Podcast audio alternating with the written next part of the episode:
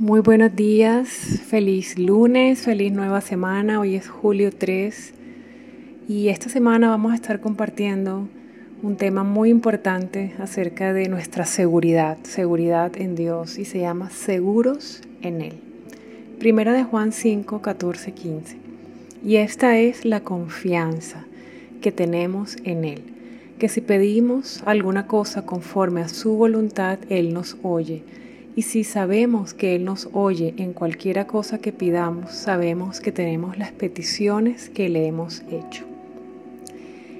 Es muy difícil vivir la vida cuando vivimos atrapados en la inseguridad. Muy comúnmente, aun siendo cristianos, seguimos teniendo muchas luchas e inseguridades.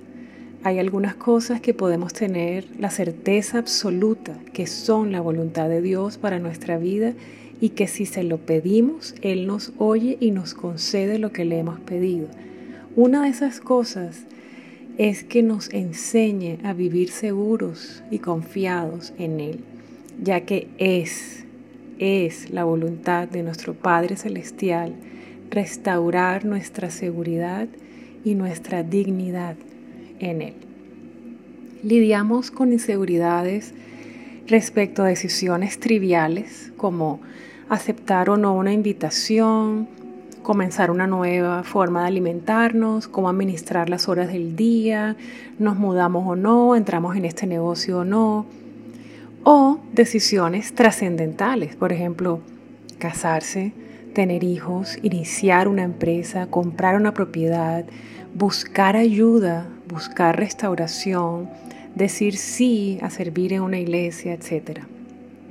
Pero hay otro tipo de inseguridad más profunda y está relacionada con quiénes somos, si valemos o no, si pertenecemos o no, si somos amados o no, si realmente sí tenemos un propósito o no. La inseguridad nos hace mucho daño porque su objetivo no es solo destruir nuestra estima propia, sino dejarnos paralizados y que nunca podamos disfrutar la vida que Dios diseñó para nosotros, ni siquiera los regalos que ya nos fueron dados, como su perdón, salvación, libertad y amor sin condiciones. La mayoría de nosotros hemos sido víctimas de esas voces terribles del mundo y del enemigo de nuestra alma que nos gritan que no somos suficientes, que no valemos nada, que no servimos para nada, que nunca vamos a lograr nada, que nuestra vida no tiene significado. Estas voces tienen mucho poder, particularmente cuando no hemos atesorado la verdad de Dios. Allí es cuando las mentiras son poderosamente destructivas. Entonces nos comparamos con los demás, nos medimos de acuerdo a los estándares del mundo en cuanto al éxito, la belleza, la inteligencia, la felicidad, lo que el mundo dice que son estándares, no tienen nada que ver con los estándares de Dios. Cuando hacemos esto, inevitablemente terminamos desvalorizándonos completamente y esto nos lleva a una carrera miserable, una carrera por llegar a ser, a tener y a hacer lo que Dios jamás planeó para nosotros. Si tan solo entendiéramos cuánto valemos para Dios. El día que eso ocurra, terminará nuestra carrera miserable de inseguridad. ¿Sabes? Valemos el precio que fue pagado por nosotros. Y ese, fue, ese precio fue la sangre de Cristo. El día que comprendamos esto en el centro de nuestro espíritu, ese día seremos libres de la maldición de la inseguridad. Allí está nuestro verdadero valor y dignidad, dos cosas que necesitamos desesperadamente. Vamos a orar.